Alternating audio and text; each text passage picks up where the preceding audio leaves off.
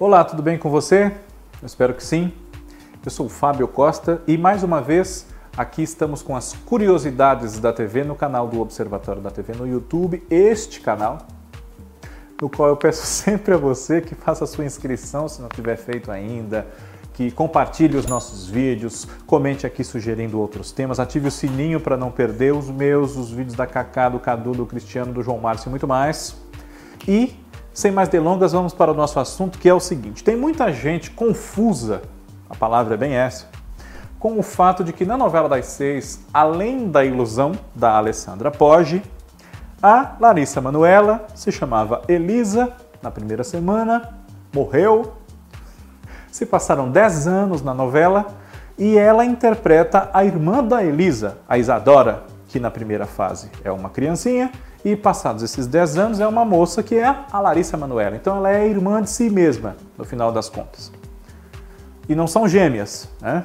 Passaram-se 10 anos, hein, gente? Ela faz a pequenininha que envelheceu, que cresceu, enfim, né? Pois bem, então nós vamos relembrar aqui alguns, vamos frisar, né? Toma a tela toda uma palavra assim, alguns outros casos parecidos de um ator que interpreta um personagem na novela que morre ou que sai da história por qualquer motivo e que depois esse ator reaparece interpretando um parente do seu personagem anterior, desconsiderando irmãos gêmeos.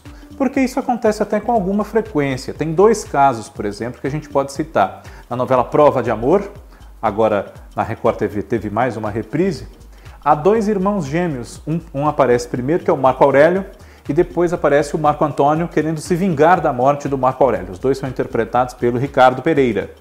E em Torre de Babel, são muitos exemplos nesse sentido. Né? Em Torre de Babel, de 1998, a Silvia Pfeiffer inicialmente era a Leila e depois apareceu como irmã de Leila, a Leda. Mas, sem que sejam irmãos gêmeos, alguns outros casos são. Em Pantanal, na versão original da TV Manchete de 1990, Cláudio Marzo, inicialmente, interpretaria somente o personagem Joventino, que depois, na segunda fase, nós conhecemos como o Velho do Rio, pai do José Leôncio, que nunca perdeu a esperança de reencontrar o seu Juventino, pai dele que se separou dele, desapareceu. Tem gente que acha que morreu, mas ele, filho, não acha. Pois bem, na primeira fase da história, o José Leôncio é interpretado pelo Paulo Gorgulho.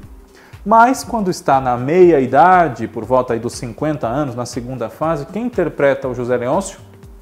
O Cláudio Marzo.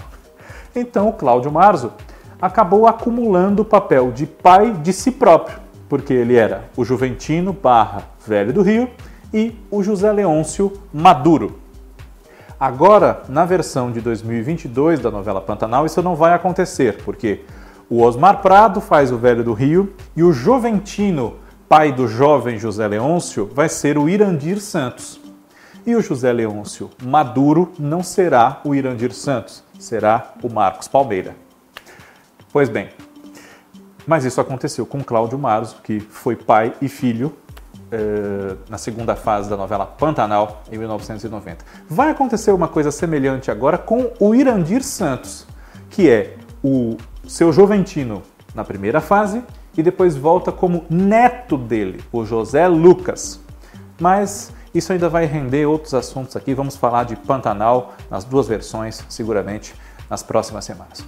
Na novela Senhora do Destino, de 2004, isso aconteceu com duas atrizes. Uma foi a Carolina Dickman, que na primeira fase interpretou a Maria do Carmo, a protagonista da história, e na segunda fase é a filha roubada, sequestrada da Maria do Carmo, a Lindalva, que ganhou da sua mãe sequestradora o nome de Isabel, né? a mãe sequestradora que é a Nazaré, Adriana Esteves e depois Renata Sorrá. E a Maria do Carmo Madura é a Suzana Vieira.